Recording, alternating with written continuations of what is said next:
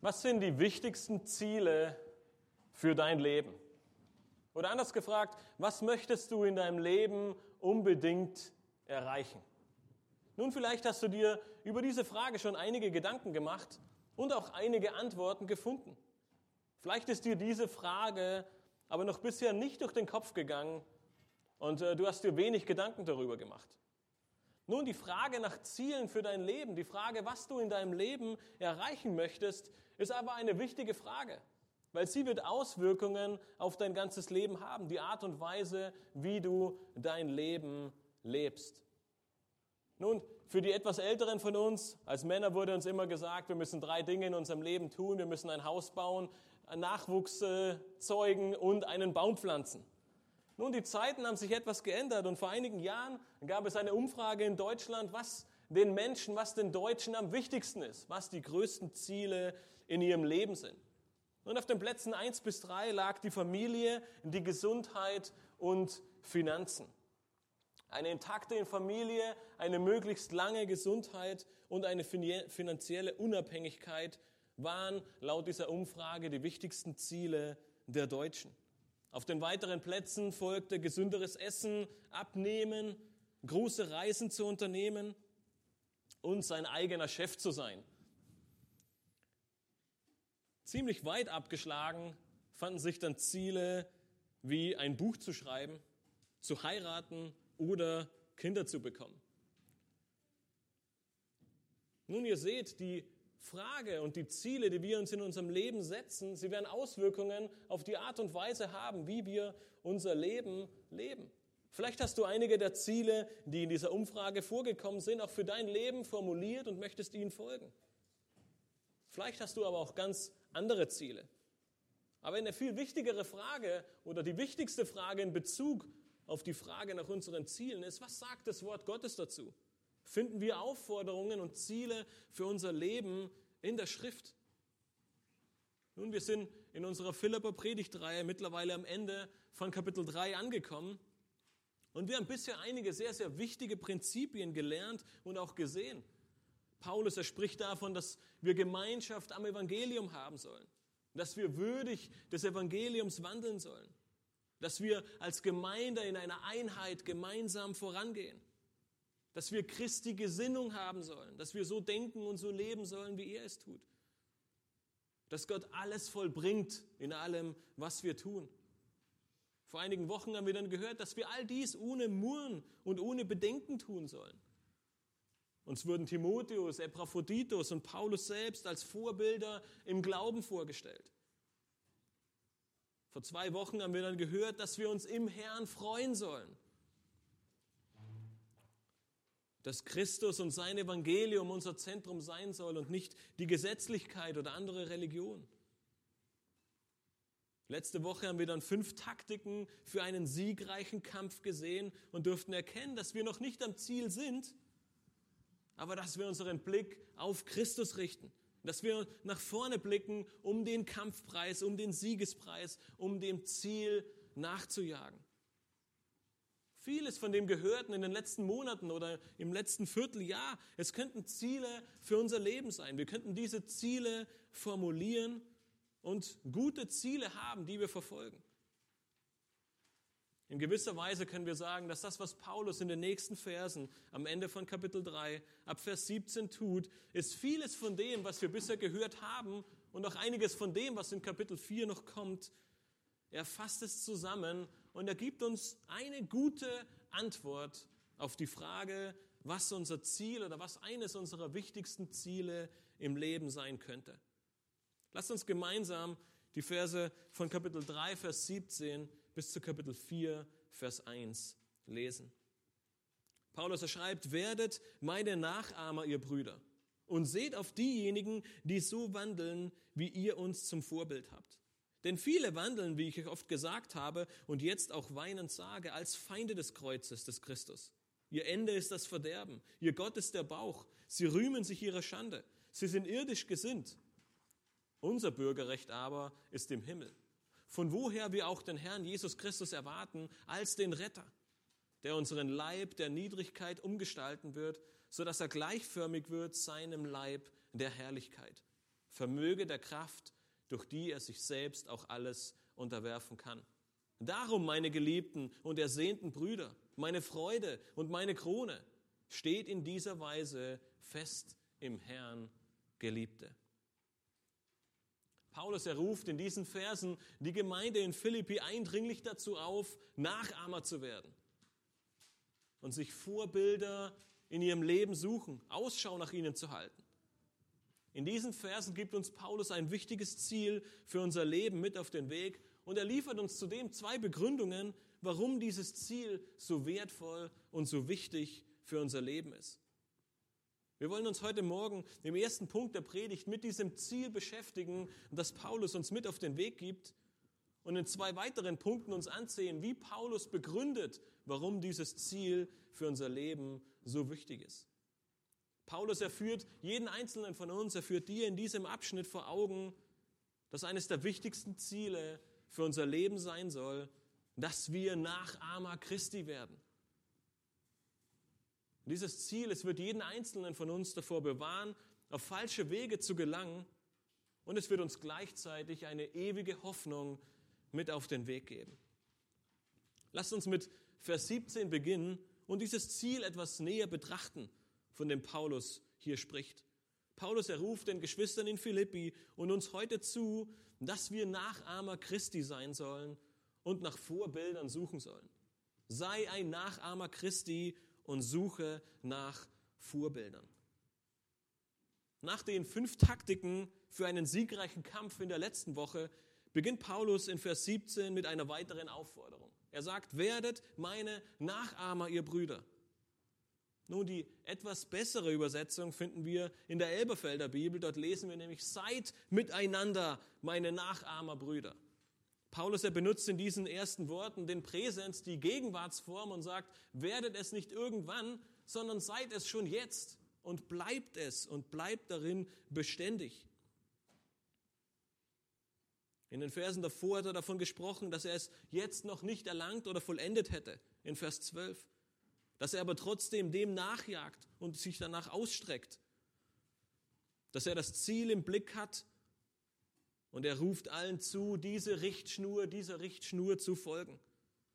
Und nun im nächsten Vers sagt er, und deswegen, weil ich all das tue, seid meine Nachahmer, ihr Brüder. Dieser Gedanke und dieser Aufruf zur Nachahmung, er war etwas sehr Typisches und weit verbreitetes in der damaligen Zeit. Es gab keine Bücher oder Schriftrollen für die breite Masse. Man konnte sich nicht weiterbilden, indem man Bücher las und versuchte, das nachzuahmen. Es gab auch keine digitalen Medien, kein YouTube oder andere Möglichkeiten, um Dinge sich anzueignen. Das typische Prozedere bestand darin, seinem Lehrer, seinem Mentor anzusehen, das, was er tat und was er erzählte, aufzunehmen und es ihm nachzumachen. Man lernte etwas beziehungsweise sah es im Leben seines Lehrers, seines Vorbildes und machte es ihm nach. Auch bei den Rabbis im Judentum war das gängige Praxis. Man sah ihnen zu, man lernte von ihnen und man ahmte es im Leben, in, in der Praxis und in den Handlungen, die man tat, nach. Und auch in der Eltern-Kind-Beziehung war es damals und auch heute sehr, sehr typisch. Alle Eltern von euch sehen es im Positiven wie auch im Negativen, dass Kinder sehr, sehr vieles lernen, indem sie uns nachahmen. Die guten wie auch manchmal die weniger guten Dinge. Und genau dazu ruft Paulus nun die Geschwister in Philippi auf. Nicht für die weniger guten Dinge, sondern für die guten Dinge. Er sagt, seid meine Nachahmer. Nun die Frage, die sich stellt, ist, was meint Paulus damit? Worin sollten sie ihn nachahmen? Und ganz offensichtlich meint er damit nicht jedes Element seines Lebens. Er sagt nicht zu den Gläubigen in Philippi, strebt alle danach Apostel zu werden, wie ich. Oder strebt alle danach Missionare für die Heiden zu werden und geht in die ganze Welt hinaus. Oder werdet Zeltbauer, wie ich es bin. Vielmehr zeigt uns der ganze Brief, der ganze Philipperbrief in seinem Kontext auf, was die nachahmenswerten Dinge im Leben von Paulus sind. Er macht ihnen von, vom Kapitel 1 bis zum Kapitel 4 deutlich, dass sie ihre feste Hoffnung und Erwartung auf Christus haben sollen, genauso wie er es hat. Er sagt, Christus soll alles für sie bedeuten. Kapitel 1, Vers 21. Wie er sollen sie alles hinter sich lassen, was im Leben davor geschehen ist und sich auf Christus hin ausstrecken. Kapitel 3, Vers 7. In Christus haben sie ihre wahre Gerechtigkeit. Kapitel 3, Vers 9, davon spricht er. Wie er sollen sie standhaft diesen Kampf kämpfen und nicht nachlassen, um schließlich zu verstehen, dass sie in Christus alles haben. Epheser 4, Vers 13. Und deshalb wiederholt er diesen wichtigen Appell der Nachahmung wenige Verse später in Kapitel 4, Vers 9 nochmal. Er sagt, seid meine Nachahmer. Paulus, er ruft seine geliebten Geschwister in Philippi dazu auf, aus dem Glauben an Christus zu leben, auf die Gerechtigkeit durch den Glauben zu vertrauen und damit dem Vertrauen auf sich selbst, der persönlichen Leistung, dem Status, dem Vertrauen auf das Gesetz, dem Vertrauen, eine Selbstgerechtigkeit zu besitzen, die vielleicht reichen wird, zu entsagen und zu erkennen, dass meine Gerechtigkeit nicht reicht, um vor Gott gerecht dazustehen. Dass sie Christi Gerechtigkeit brauchen.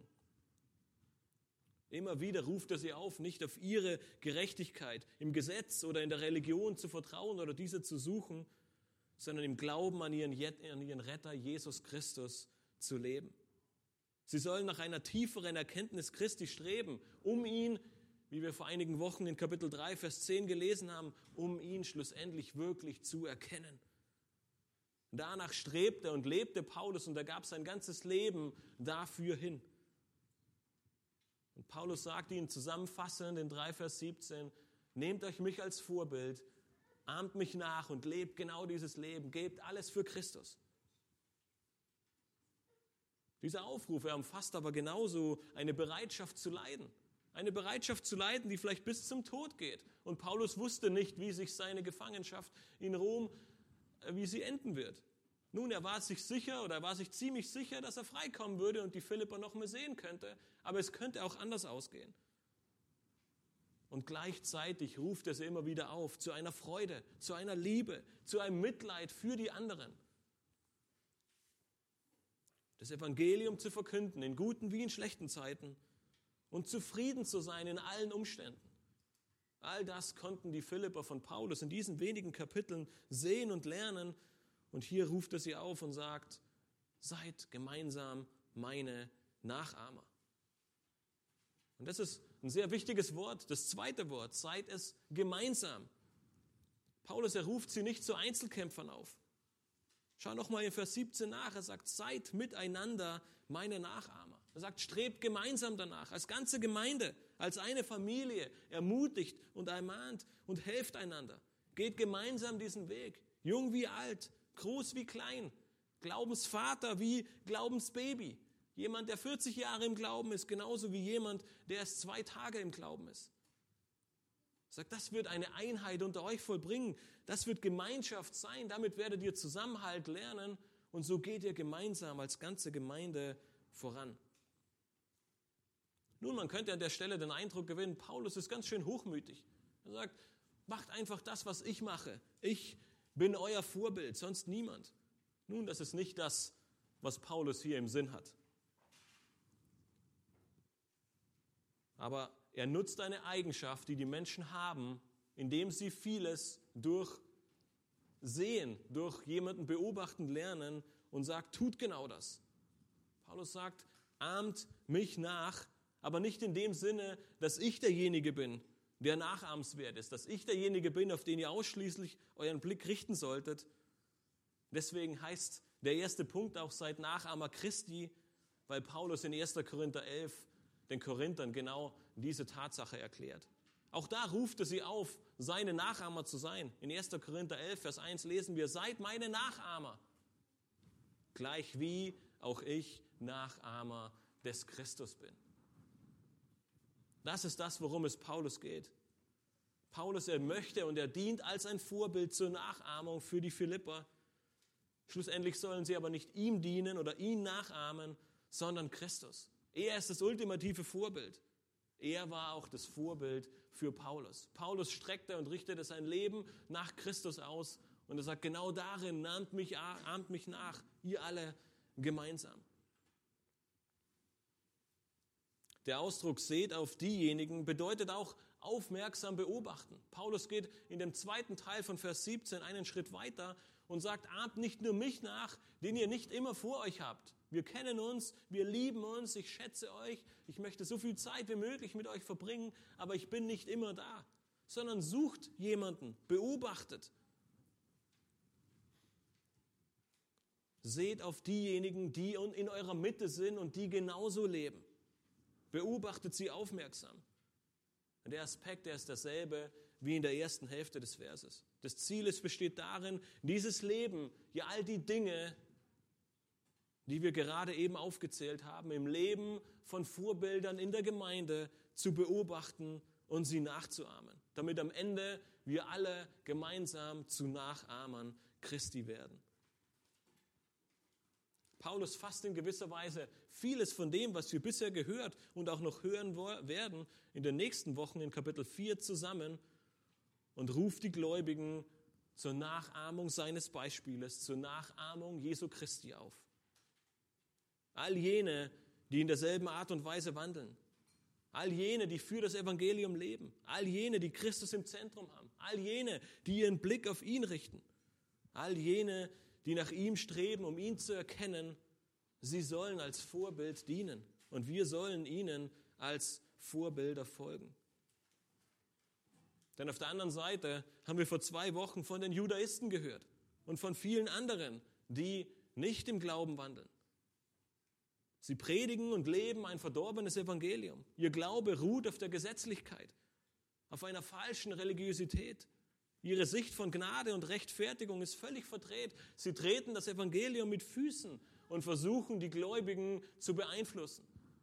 Und umso mehr ruft ihn Paulus auf, seht nicht auf sie, sondern seht auf diejenigen, die Christus nachfolgen, die Christus lieben und folgt ihrem Vorbild. Die Gemeinde, sie soll im Gegensatz zu den anderen in Wahrheit und mit Leidenschaft für das Evangelium leben, nach Einheit streben Paulus und all diejenigen, die genauso wandeln, nachahmen und somit ihr ganzes Leben voll und ganz auf Christus ausrichten. Die Aufforderung zur Nachahmung des Paulus, sie beinhaltet einen sehr wichtigen Aspekt, nämlich die Einheit, gemeinsam es miteinander zu tun. Ein wiederkehrendes Thema durch den ganzen Brief hindurch. Paulus, er ruft in Vers 17 die ganze Gemeinde dazu auf, gemeinsam diesem Ziel nachzujagen. Liebe Geschwister, wir sind heute genauso dazu aufgerufen wie vor 2000 Jahren die Geschwister in Philippi. Ja, auf der einen Seite ist in gewisser Weise jeder für sich selbst aufgerufen zu wachsen und Christus nachzufolgen. Doch auf der anderen Seite hat jeder Einzelne von uns, wir alle gemeinsam als Gemeinde diesen großen und wunderbaren Auftrag. Und er ist mit nichts zu ersetzen. Wir dienen uns gegenseitig. Wir helfen einander. Wir tragen einander unsere Lasten. Wir spornen einander an. Wir helfen einander. All das dient dazu, dass wir gemeinsam diesem Ziel nachjagen. Wir wollen als ganze Gemeinde Nachahmer Christi sein. Das ist unser großes und wichtiges Ziel für unser Leben. Zum anderen sehen wir in diesem Vers, dass Paulus darauf hinweist, sich eine Auswahl an klugen Vorbildern zu suchen. Wir leben in einer Welt, in der es scheinbar eine Vielzahl von Vorbildern gibt. Prominente, Politiker, Sportler, Manager, sogar Influencer gibt es heute. Doch Paulus macht deutlich, dass es auf viel mehr ankommt als nur darauf. Er sagt, es sollen nicht einfach nur irgendwelche Vorbilder sein, sondern es sollen Vorbilder sein, die in Christus wandeln, die diesen Glauben, diese Hoffnung und diese Liebe vorleben. Er ruft uns dazu auf, dass wir nach Menschen suchen, die ihr Leben nach dem Vorbild Christi leben, die nicht wie viele in dieser Welt nach Macht, nach Reichtum, nach einem guten Image, sondern nach Demut, Nächstenliebe, Fürsorge, Barmherzigkeit und in einer Hingabe zu Christus leben. Die ein Herz für die Verlorenen haben, die für die Verkündigung des Evangeliums brennen. Paulus erweist, dass jeder Einzelne als Mensch, und er kennt es aus seinem eigenen Leben nur zu gut, dass wir sehr, sehr viel durch Beobachtung und Nachahmung lernen. Und deswegen sagt er, sucht euch genau diese Nachahmer, sucht euch diese Vorbilder in eurem Leben, die ein hingegebenes Leben für Christus leben und imitiert sie. Mit, dem, mit welchem Ziel? Mit dem Ziel, dass wir selbst diese Vorbilder werden. Mit dem Ziel, dass wir eines Tages selbst sagen können, wenn du nicht weißt, wie du weitergehst, dann nimm mich als Vorbild. Ich nehme dich an die Hand. Guck in mein Leben. Guck, wie ich es mache und mach es genauso nach. Und es ist eine große Freude und manchmal auch eine große Demütigung, die wir in unserem eigenen Leben sehen. Weil nicht immer können wir sagen, folge meinem Vorbild. Manchmal würden wir lieber sagen, guck mich an und mach genau das Gegenteil. Dann bist du auf der richtigen Spur. Das Ziel ist aber, sagen zu können, sei mein Nachahmer. Guck es an und mach es mir genauso nach. Nachdem Paulus in Vers 17 diese Aussage und dieses Ziel formuliert hat, nutzt er die nächsten Verse, um diese Aufforderung, um dieses Ziel für unser aller Leben zu begründen. Und in den Versen 18 und 19 liefert er die erste Begründung dafür, dass jeder einzelne von uns ein Nachahmer Christi sein soll. Und er sagt, sei ein Nachahmer Christi, damit du Gesetzlichkeit und falsche Religiosität erkennst und in weiterer Folge dich auch davon abwendest. Paulus, er beginnt in Vers 18 mit einem Denn. Nun, denn ist eine Konjunktion und sie hat die Funktion, eine Begründung darzustellen. Mit denn begründen wir etwas. Er sagt, seid Nachahmer oder seid meine Nachahmer, seid Nachahmer Christi, denn in Vers 18 viele wandeln, wie ich euch gesagt habe und jetzt auch weinend sage, als Feinde des Kreuzes des Christus.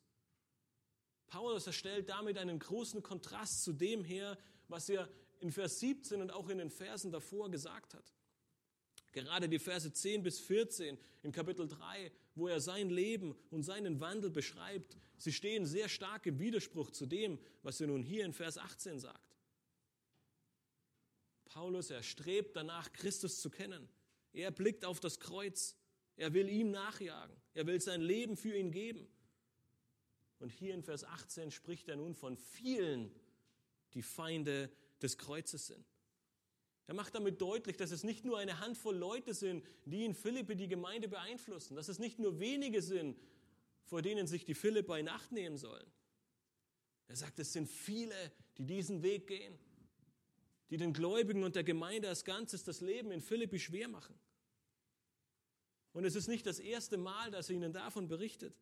Er hat sie scheinbar schon öfter darauf hingewiesen und sie gewarnt. Wie ich euch oft gesagt habe, lesen wir in Vers 18. Und er sagt es ihnen jetzt nochmals, und zwar unter Tränen. Weinend ruft er die Geschwister in Philippi dazu auf. Nun, warum? Nun, er gibt uns keine direkte Antwort darauf, aber vieles deutet darauf hin, dass er in Sorge und in Angst um die Geschwister ist.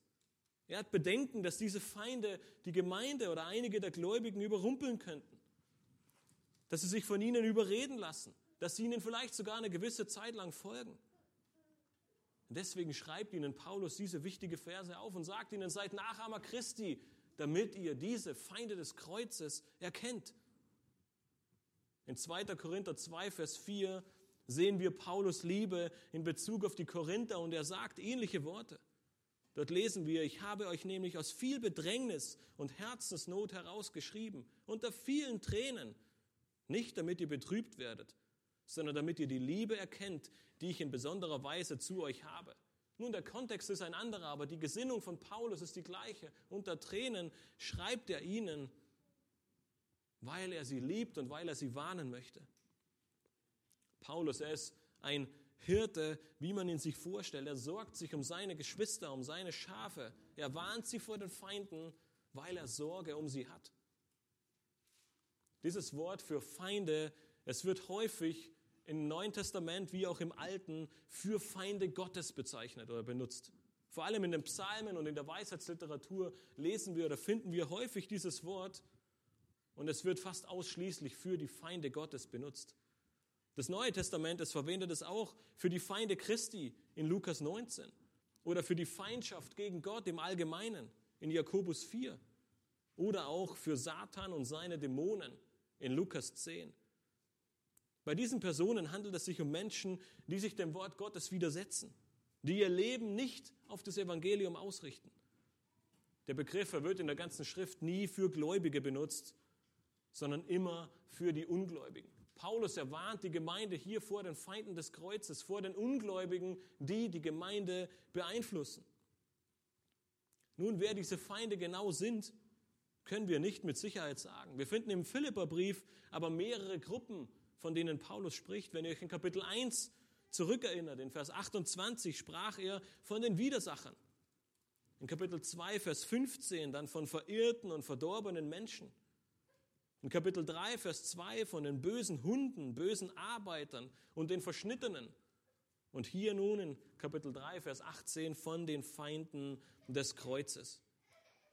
Wir sehen damit im, im ganzen Philipperbrief eine etwas breitere Palette von Feinden, die angesprochen werden. In Kapitel 3 scheint er mehr von den Judaisten zu sprechen, die versuchen, die Gläubigen mit ihrer Religion und ihren Gesetzen ähm, ein Stück weit weg von Christus zu sehen oder zu ihnen zu sagen, ihr müsst euch zuerst beschneiden lassen, müsst zuerst zum Judentum konvertieren, erst die Gesetze halten, ehe du ein Gläubiger werden kannst. Kapitel 1 und 2 scheint dagegen eher von Heiden zu sprechen, die sich dem aufkommenden Christentum entgegenstellen und es zerstören möchten. Sie sehen ihre eigene Religion in Gefahr mit all ihren Götzen, wenn jetzt die Christen kommen und sagen, es gibt nur einen Gott. Diese Feinde des Kreuzes, sie sind am Ende all jene, die Gottes Wort und sein Evangelium mit Füßen treten, die es vehement ablehnen oder noch viel schlimmer, es verdrehen. Für Paulus dagegen hat das Kreuz eine zentrale Bedeutung. Und ein Feind des Kreuzes zu sein, ist in der ganzen Theologie von Paulus wahrscheinlich eines der schlimmsten Ausdrücke, die man jemandem geben kann. In all seinen Briefen wird deutlich, dass das Kreuz der höchste Ausdruck der Selbsterniedrigung und Demut Christi ist. Diese scheinbare Schwäche des Kreuzes, sie ist in Wirklichkeit die Kraft Gottes zur Erlösung der Menschen. Durch das Kreuz wird die Menschheit von Sünde, Gesetz, Zorn und Tod befreit. Das Kreuz, das zeigt auf unnachahmliche Art und Weise die herrliche Liebe und das Opfer Gottes, das er für uns vollbracht hat. In 1. Korinther 1, Vers 23 erinnert Paulus die Korinther daran, dass das Kreuz im Mittelpunkt seiner Verkündigung steht. Er sagt, es ist ein Skandalon, ein Stein des Anstoßes für die Juden.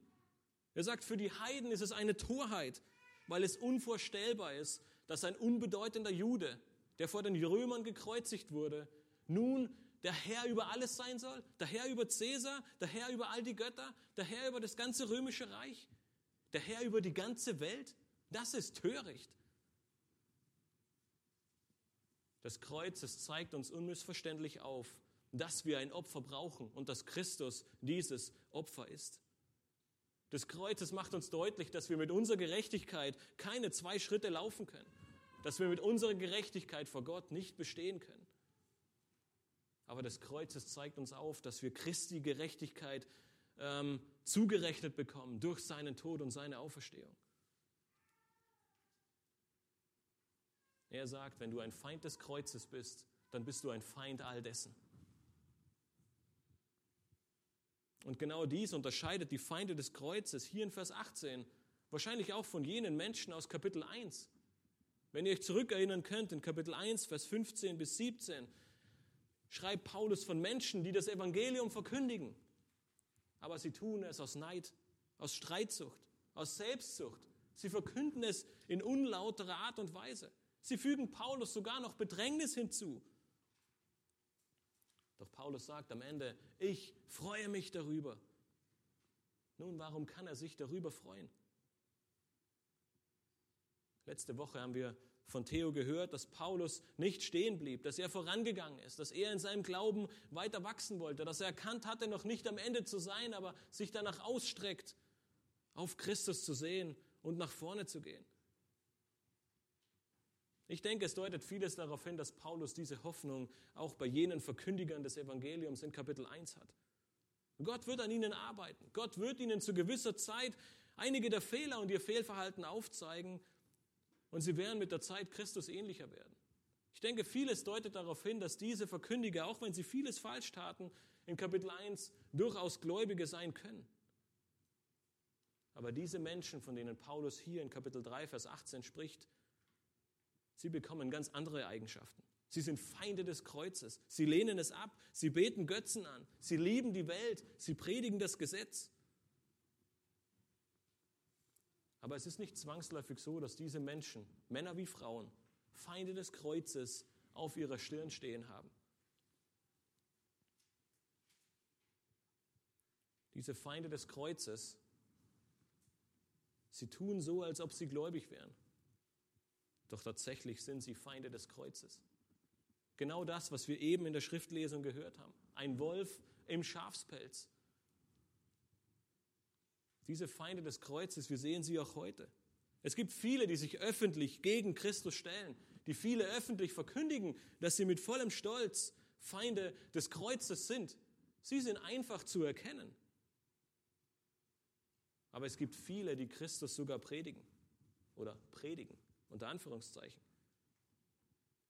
Doch wenn man genauer hinsieht, stellen wir fest, dass sie ein falsches Evangelium predigen. Sie sprechen von Wohlstand, von großen Wundern. Sie fliegen in ihren Privatjets und fahren mit ihren Yachten durch die Gegend. Sie ziehen den Menschen ihr Geld aus der Tasche. Andere predigen ein Evangelium, ohne Christus im Zentrum zu haben. Sie alle sind Feinde des Kreuzes und wir finden sie überall. Auf YouTube, auf Predigtdatenbanken, im Fernsehen, wo immer wir hinsehen. Es gibt sowohl die einen als auch die anderen, die, die sich öffentlich gegen Christus stellen. Aber viel gefährlicher sind die, die als Wölfe im Schafspelz zu uns kommen. Und Paulus erwarnt die Geschwister in Philippi eindringlich. Sie sind Feinde des Kreuzes. Fallt nicht auf sie herein. Paulus erwarnt sie unter Tränen und zeigt ihnen oder gibt ihnen vier Eigenschaften mit, die sie zum einen auszeichnen, aber an denen wir sie auch erkennen können. Er sagt in Vers 19, ihr Ende ist das Verderben, ihr Gott ist der Bauch, sie rühmen sich ihre Schande, sie sind irdisch gesinnt. Paulus er spricht in diesem Vers von zwei zukünftigen Dingen, nämlich ihrem Verderben und ihrer ewigen Schande, aber auch von zwei weltlichen Dingen. Er sagt ihr Bauch und ihre irdische Gesinnung. Die Worte, die Paulus oder das Wort, das Paulus hier in Bezug auf ihr Verderben benutzt, gleich in der ersten Eigenschaft, es hat einen ewigen Charakter. Es sind ähnliche Worte, die wir bereits in Kapitel 1, Vers 28 gesehen haben, wo Paulus von ihrer ewigen Verdammnis oder von ihrer Verdammnis spricht. Das ewige Gericht, das auf sie wartet. Paulus, er macht damit deutlich, dass es sich nicht um Gläubige handelt. Dass es nicht einige sind, die sich verlaufen haben, aber irgendwann später wieder zurückkommen oder die einfach nur ein bisschen im Glauben wachsen müssen. Er sagt, ihr Ende ist das Verderben. Es gibt keine Hoffnung für sie. Sie gehen oder sie kommen in das ewige Gericht Gottes. Ihre ewige Zerstörung wartet auf sie. Er sagt auch, ihr Gott ist der Bauch. Nun, dieses griechische Wort Theos, das, Gott, äh, das Paulus hier benutzt, verwendet er 124 Mal in seinen Briefen und es wird immer in Bezug auf den wahren Gott benutzt. Es spricht immer von dem wahren Gott, von dem einzig wahren Gott, außer hier an dieser Stelle. Es ist eine sehr einzigartige Verwendung, einen sehr einzigartigen Gebrauch, den Paulus hier benutzt, denn er benutzt dieses Wort, das ausschließlich und allein für Gott steht und sagt, ihr Gott ist der Bauch. Und Paulus ist hier sehr ironisch in diesem Vers, in diesen wenigen Worten. Er sagt, ihr Gott ist am Ende Götzendienst. Ihr Gott ist am Ende ein selbstzentrierter Gottesdienst. Sie beten das an, was sie möchten. Sie beten mit ihrem Leben nicht den Gott an, den es anzubeten gilt, sondern ihr Gott ist vielmehr der Bauch. Und damit nutzt er ein Bild für ihre irdische Gesinnung. Ein voller Bauch, die, ein befriedigte Gefühle, ein Materialismus, alles, was sich um diese Welt dreht. Es geht nur darum, das anzubeten, was hier in der Welt ist und seine Freude und seine, seine Gesinnung hier in dieser Welt zu suchen. Es zentriert sich auf die Begierden dieser Welt. Das ist ihr Gott, um den es sich dreht. Er sagt, darüber hinaus sind sie sogar noch stolz darauf und rühmen sich dieser Schande. Mit anderen Worten macht Paulus deutlich, dass sie auf Dinge stolz sind, für die sie sich eigentlich schämen sollten. In der Elberfelder Übersetzung lesen wir, deren Ehre ist ihre Schande. Im römischen Reich war die Ehre alles. Die Ehre hatte den höchsten Stellenwert. Jeder strebte nach Ruhm und Ehre und Anerkennung, weil dies mit dem höchsten Ansehen verbunden war.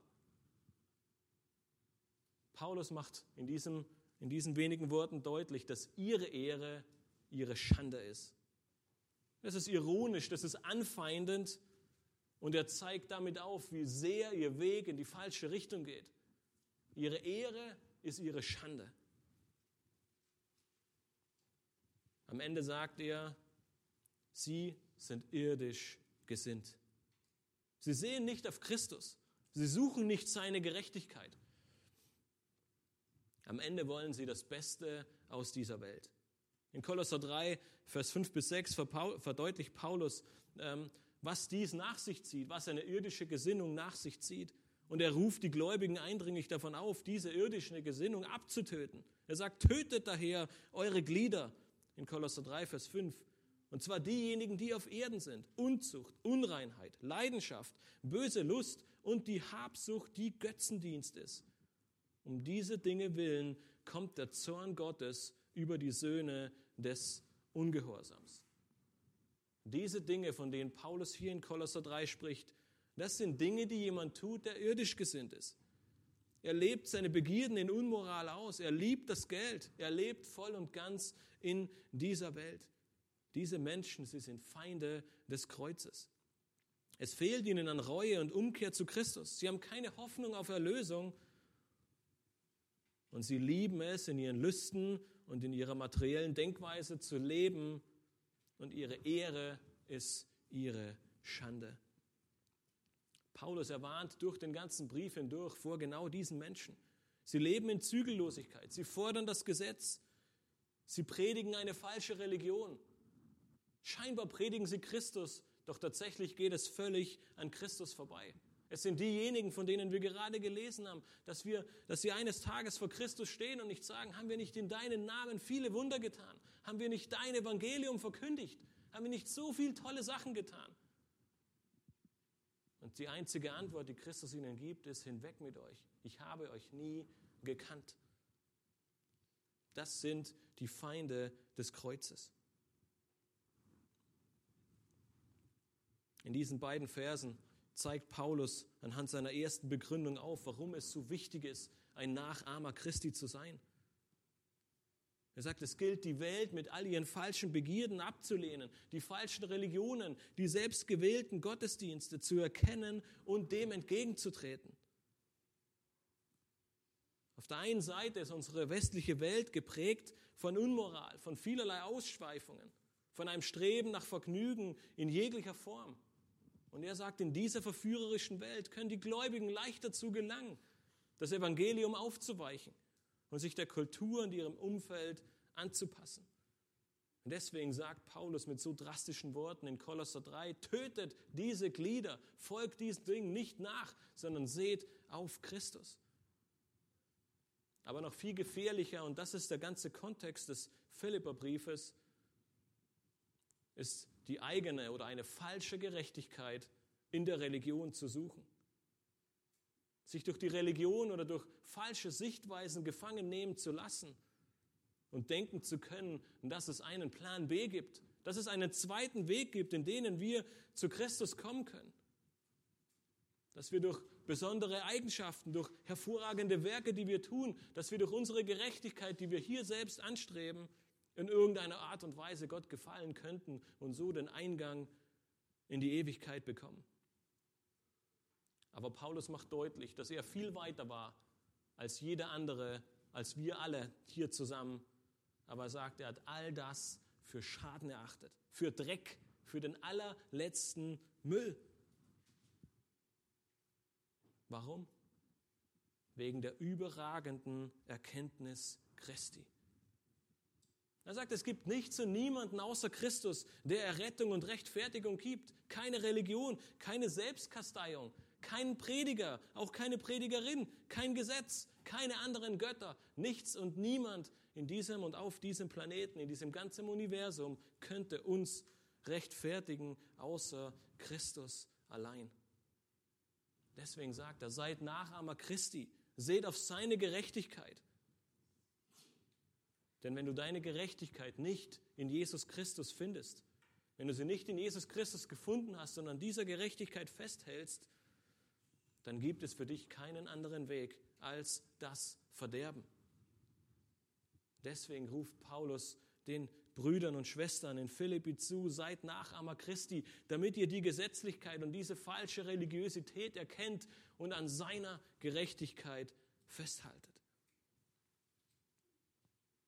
Nach Paulus erster Begründung, die im Hier und Jetzt von großer Relevanz ist, zeigt uns Paulus in den letzten Versen von Kapitel 3 und im ersten Vers von Kapitel 4 eine zweite Begründung auf, die einen zukünftigen Charakter besitzt. In den weiteren Versen macht Paulus deutlich, dass es wichtig ist, ein Nachahmer Christi zu sein, weil du dann voller Hoffnung und voller Freude in die Zukunft sehen kannst und dass deine Motivation, deine Freude sein darf. Vers 20 beginnt wieder mit einem Denn.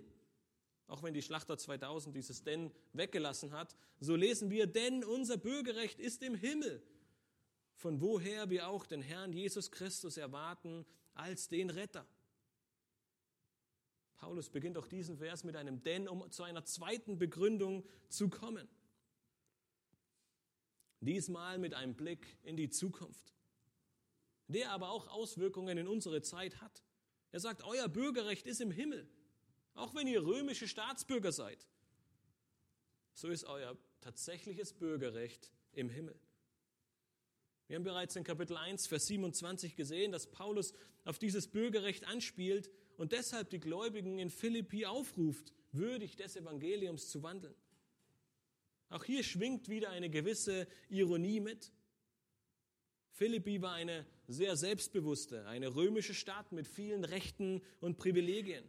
Sie genossen als römische Kolonie alle Vorteile des römischen Reiches. Viele Veteranen, viele andere hochrangige römische Staatsbürger wohnten in Philippi und genossen dieses Recht, in vollen Zügen römischer Staatsbürger zu sein.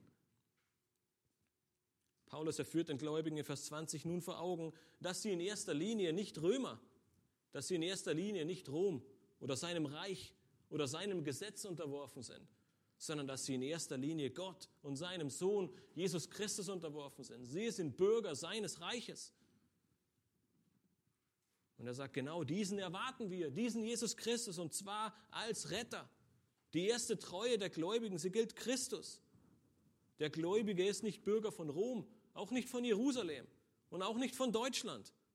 Auch wenn er dort lebt und die Gesetze hält und versucht, damit seinen Retter zu verkündigen. Er ist in allererster Linie ein Bürger des Reiches des Himmels. Hier sehen wir diesen großen Kontrast zwischen den Feinden des Kreuzes und den Gläubigen hier in Vers 20. Er sagt, die Feinde sind irdisch, ihr Bürgerrecht ist hier auf Erden. Sie versuchen alles zu tun, damit sie diesem Bürgerrecht gerecht werden und alles, alle Freuden mitzunehmen, die dieses Bürgerrecht mit sich bringt. Er sagt, die Gläubigen jedoch Sie sind Bürger des Himmels mit der Hoffnung auf Christus als ihren Retter. Nun, dieses Wort für Retter, es wurde auch in der Antike häufig für andere Gottheiten, selbst für den Kaiser von Rom benutzt.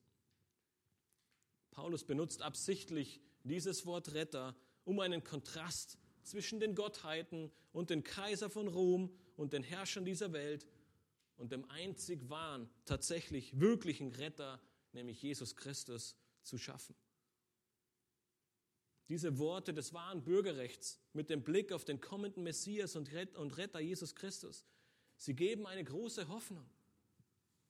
Sowohl für Paulus, der zu der Zeit in Rom im Gefängnis sitzt und vielleicht seinem baldigen Tod ins Auge blickt, aber auch für die Philipper, die unter Verfolgung, unter Herausforderung durch ungläubige und falsche Christen leiden. Hier finden sie die Hoffnung in all ihrem Leid, in jeglicher Ungerechtigkeit, in jeder Herausforderung. Er sagt, all das lohnt sich, liebe Geschwister. Jede, jede Drangsal, jedes, jedes böse Wort, jede Ungerechtigkeit, jedes, jedes Gelächter, wenn du Christus bezeugst. Es lohnt sich, denn es gibt eine große Hoffnung, die weit über diese Welt hinausgibt, nämlich den kommenden Retter Jesus Christus.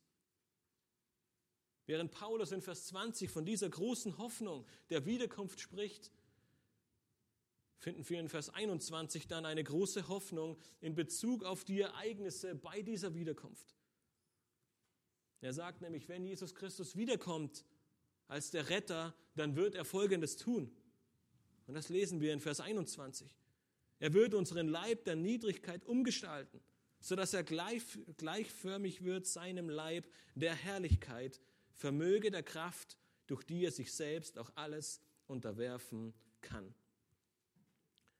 Ich würde sagen, das ist einer der größten Hoffnungen für uns Gläubige.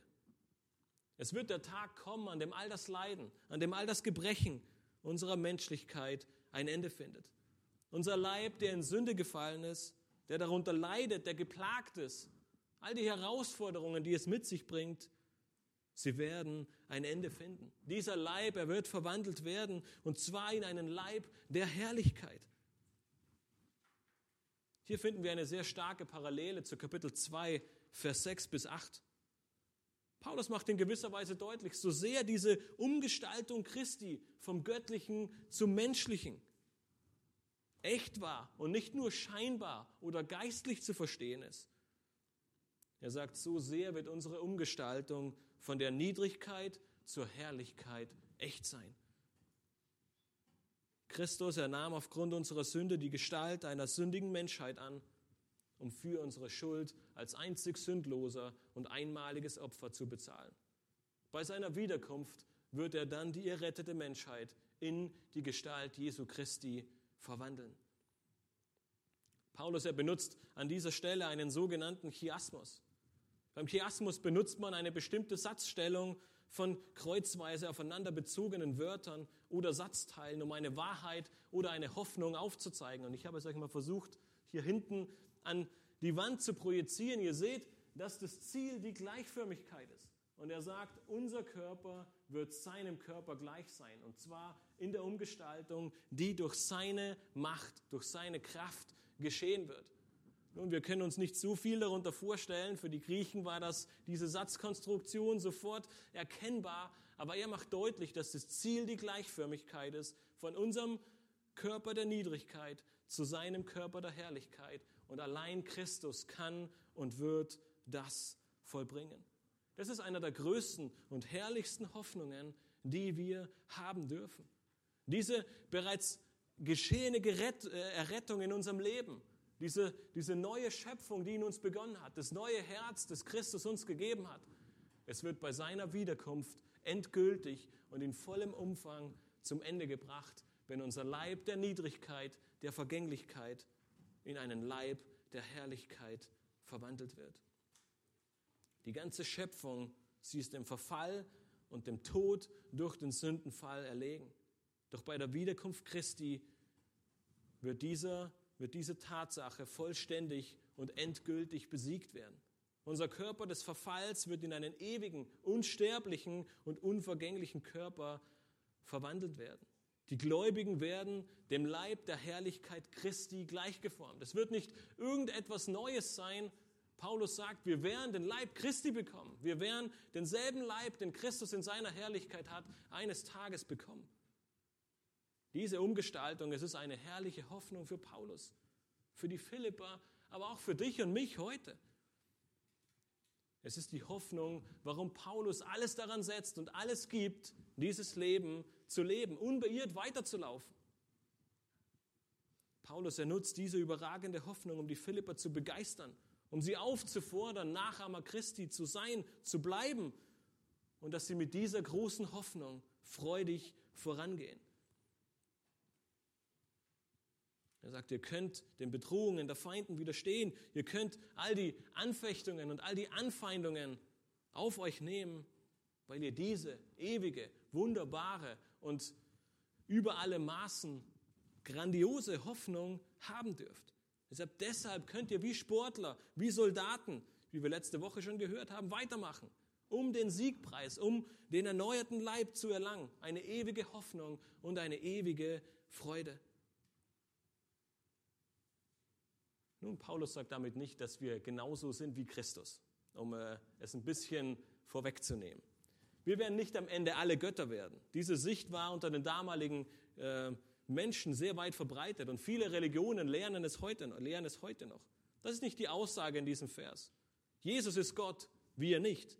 Er hat einen Namen über alle Namen, wir nicht. Alle Knie werden sich vor ihm beugen, vor uns nicht.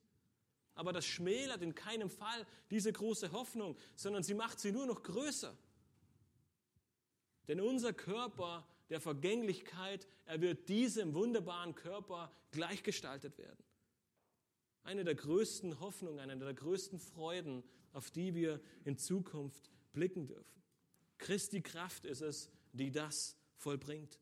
Dieselbe Kraft, die es ihm auch ermöglicht, sich selbst alles zu unterwerfen. Kein Kaiser, kein Machthaber dieser Welt kann diese Kraft aufbringen. Kein Mensch, kein toter, kein toter Götze, nichts und niemand kann uns einen herrlichen Leib geben. Deswegen erwarten wir Christus als den Retter. Unsere Hoffnung, sie ruht allein auf ihm. Er ist derjenige, der jeden von uns rechtfertigt, der an ihn glaubt. Es ist sein Leben, dem die Gläubigen entsprechen sollen. Diesen Jesus zu erkennen und für ihn alles für Schaden zu achten, was uns früher Gewinn war, ist das Größte, worüber wir uns jetzt erfreuen können. In ihm allein findest du deine Hoffnung, deine Rechtfertigung, deine Freude und deine Erlösung. Und diese Hoffnung darf sein, dass er eines Tages deinen Leib der Niedrigkeit in einen Leib der Herrlichkeit verwandelt und dich in alle Ewigkeit zu ihm aufnimmst, aufnimmt und du eine Ewigkeit mit ihm verbringen darfst. Deshalb schließt Paulus diesen Abschnitt in Philippa 4, Vers 1 mit den Worten, Darum, meine Geliebten und ersehnten Brüder, meine Freude und meine Krone steht fest in dieser Weise im Herrn, Geliebte. Paulus erstellt mit diesem Darum den Zusammenhang zu dem bisher Gesagten her und leitet gleichzeitig zu den nächsten Versen, mit denen wir uns in den nächsten Wochen beschäftigen werden, über. Kapitel 4, Vers 1 ist in gewisser Weise ein Übergangssatz, der sowohl zu Kapitel 3 als auch zu Kapitel 4 gehört und das bisher Gesagte zum Abschluss bringt und das nächste Thema einleitet. Paulus nutzt in diesem Vers fünf Anreden für die Philipper. Er sagt, geliebte Brüder und auch Schwestern, ersehnte Brüder und Schwestern, meine Freude, meine Krone und Geliebte. Paulus erbringt damit ohne Zweifel seine außerordentliche Zuneigung und die Intensität der Beziehung, die er zu den Philippern hat, zum Ausdruck. Sie sind ihm so sehr ans Herz gewachsen und er liebt sie. Deshalb ist der Brief auch voll liebevoller und aufopfernder Worte. Wenngleich auch Ermahnungen drin sind, sehen wir, dass er sie in Liebe ihnen vorträgt, weil er Sorge um sie hat. Er spricht von der Einheit, der Liebe untereinander, um für das Evangelium und für den wahren Glauben zu kämpfen. Paulus, er versucht die Gemeinde in Philippi mit diesen Worten eindringlich im Glauben zu bestärken. Neben geliebte und ersehnte Geschwister und seine Freude spricht er auch von der Krone. Dieser Ausdruck, wir kennen ihn von der Siegerehrung bei sportlichen Wettkämpfen. Diese Krone, es ist der Anlass großer Freude, denn sie wird dem Sieger überreicht. Und somit nutzt Paulus dieses Wort, um seine große Freude für die Geschwister in Philippi zum Ausdruck zu bringen. Sein großer Aufruf in diesem letzten Vers lautet, fest zu stehen im Herrn. Bei dieser Aufforderung denken wir unweigerlich zurück an Kapitel 1, Vers 27, wo Paulus die Geschwister in Philippi schon mal dazu aufgerufen hat, festzustehen. Mit diesem Feststehen im Herrn ruft Paulus sie nochmals dazu auf, in einer völligen Hingabe zu Christus zu leben, Nachahmer Christi zu werden.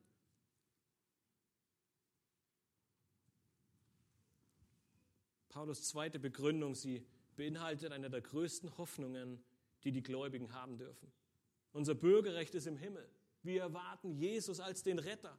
Er wird unseren Körper verwandeln in seine Herrlichkeit.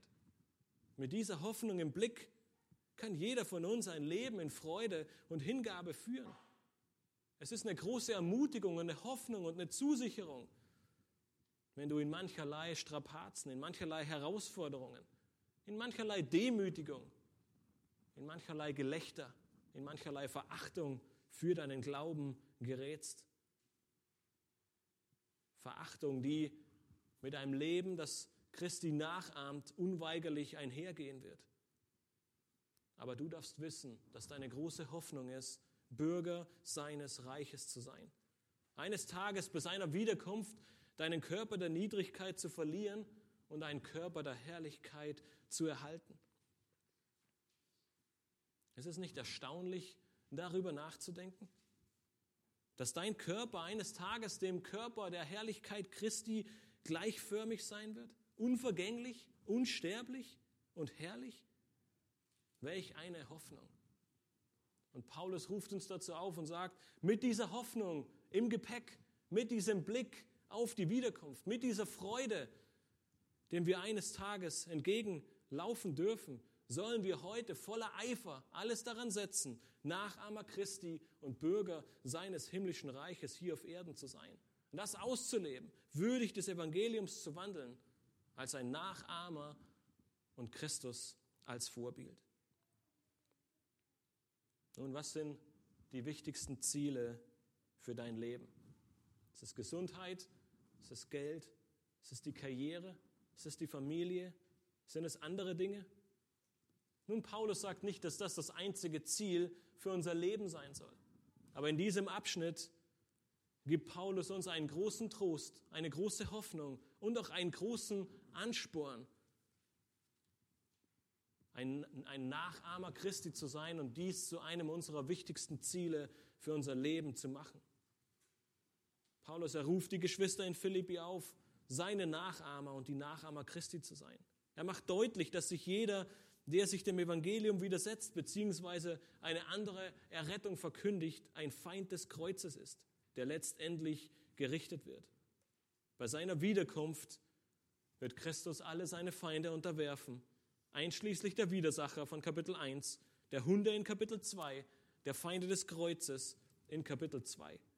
Aber diese selbe Kraft, die alles unterwirft und wegen dessen sich alle Knie beugen müssen, dieselbe Kraft wird die sterblichen Leiber der Gläubigen verwandeln in Leiber der Herrlichkeit. Diese Wahrheiten, ich bin mir sicher, waren für die Philipper damals sehr ermutigend. Und sie dürfen es auch heute für dich sein. Und deswegen dürfen wir, bis all dies in vollem Umfang zum Abschluss gebracht wird, gemeinsam Nachahmer Christi sein, gemeinsam als Gemeinde vorangehen, gemeinsam als Gemeinde all diesen Widrigkeiten trotzen Parteiungen und Streitigkeiten keine Chance lassen, die Feinde des Kreuzes aussperren, um gemeinsam würdig des Evangeliums zu wandeln, um gemeinsam fest im Herrn zu stehen, um gemeinsam in Liebe und Demut einander zu dienen, um gemeinsam als ein Licht in dieser Welt zu leuchten. Damit, wenn Gott Gnade schenkt, noch viele Menschen zum Glauben kommen. Ich möchte mit einem Zitat von einem unbekannten Autoren schließen. Es ist nicht bekannt, wer es gesagt hat, aber es bringt die Aussage dieser Verse sehr gut auf den Punkt und es zeigt uns eines der wichtigsten Ziele für unser Leben auf. Wer auch immer es war, er hat gesagt, habe ein großes Ziel, habe einen hohen Standard, mache Jesus zu deinem Vorbild, mache ihn zu deinem Vorbild, den du nicht nur bewunderst, sondern dem du auch nachfolgst. Lasst uns gemeinsam beten.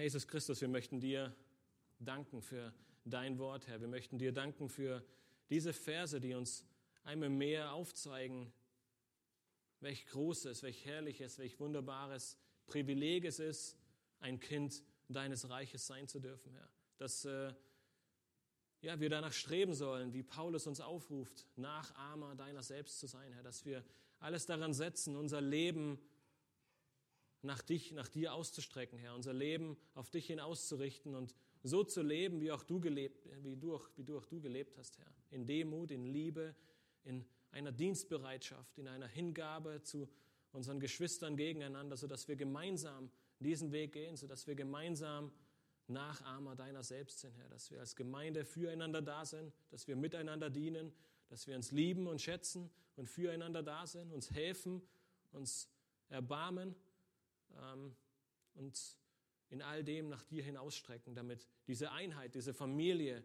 dieser Gedanke der Gemeinschaft, von dem der Philipperbrief voll ist, Herr, dass er auch in unserer Gemeinde gelebt und praktiziert wird, Herr, sodass wir ein, ein Licht sein dürfen für dich in dieser Welt und damit wir erkennen, wo falsche Religionen, wo, wo ein falsches Evangelium auf uns lauert, damit wir füreinander da sein können und uns helfen können.